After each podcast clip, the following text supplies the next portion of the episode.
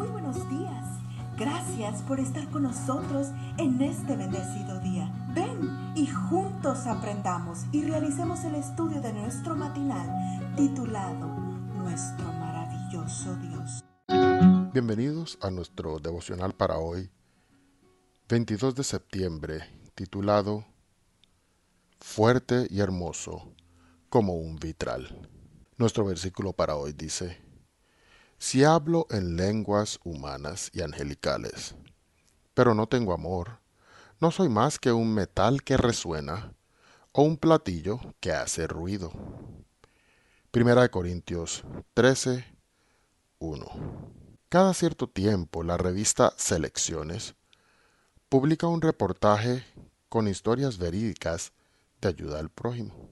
El del año 2016 incluyó un artículo sobre Corey Selchert, una enfermera graduada en Sheboygan, Wisconsin, que junto a su esposo, Mark, adopta bebés que han sido desahuciados para que no mueran solos. Durante años, Corey había ayudado a parejas que sufrían la pérdida de un bebé y también a otras con niños en etapas avanzadas de enfermedad. Pero entonces ella misma enfermó y como consecuencia de su enfermedad perdió su trabajo. Entonces Corey vio en su propia tragedia la oportunidad para servir a los más débiles entre los débiles se puso en contacto con el programa de cuidado adoptivo del Hospital de Niños de Wisconsin y allí inició la labor que ha convertido en la pasión de su vida. En agosto de 2012, Corey recibió una llamada del hospital. Le preguntaron si podía adoptar a una niña de dos semanas de nacida, sin nombre ni parientes conocidos. Había nacido sin un hemisferio de su cerebro y los médicos no le daban esperanza de vida. Corey y su esposo Mark aceptaron cuidarla. La llamaron Emmeline. De inmediato Emmeline se convirtió en la más pequeñita de una familia donde ya había ocho niños. La pequeña vivió exactamente cincuenta días pero en ese breve tiempo, Emmeline recibió más amor del que muchos reciben durante toda una vida.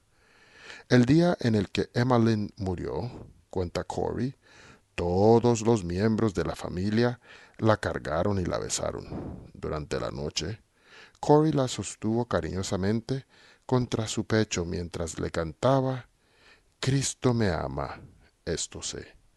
Al rato, Corey se dio cuenta de que la niña había dejado de respirar. Dejó este mundo mientras escuchaba el latido de mi corazón, dijo ella. ¿Por qué Corey acepta a estos niños en su familia a sabiendas de que quebrantarán su corazón? Porque quiere aliviar el sufrimiento de quienes nada pueden hacer por sí mismos. Claro, su familia sufre cada vez que un bebé muere, pero al sobrellevar el dolor de la pérdida, sus corazones han llegado a ser como vitrales, esas vidrieras multicolores hechas con pedazos de vidrios rotos, que cuando se unen son más fuertes y más hermosos precisamente por haber estado rotos. Mi corazón quedó quebrantado al leer este relato, pero le pido a Dios que me ayude a recoger los pedazos y lo restaure. Quizá entonces pueda llegar a ser tan fuerte y hermoso como un vitral. O mejor aún, quizá llegue a reflejar algo de la belleza del corazón de Cristo. Oremos.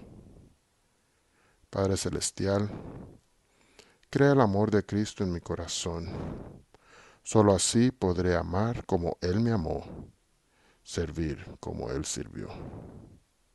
Amén. Dios les bendiga. Cada día gracias.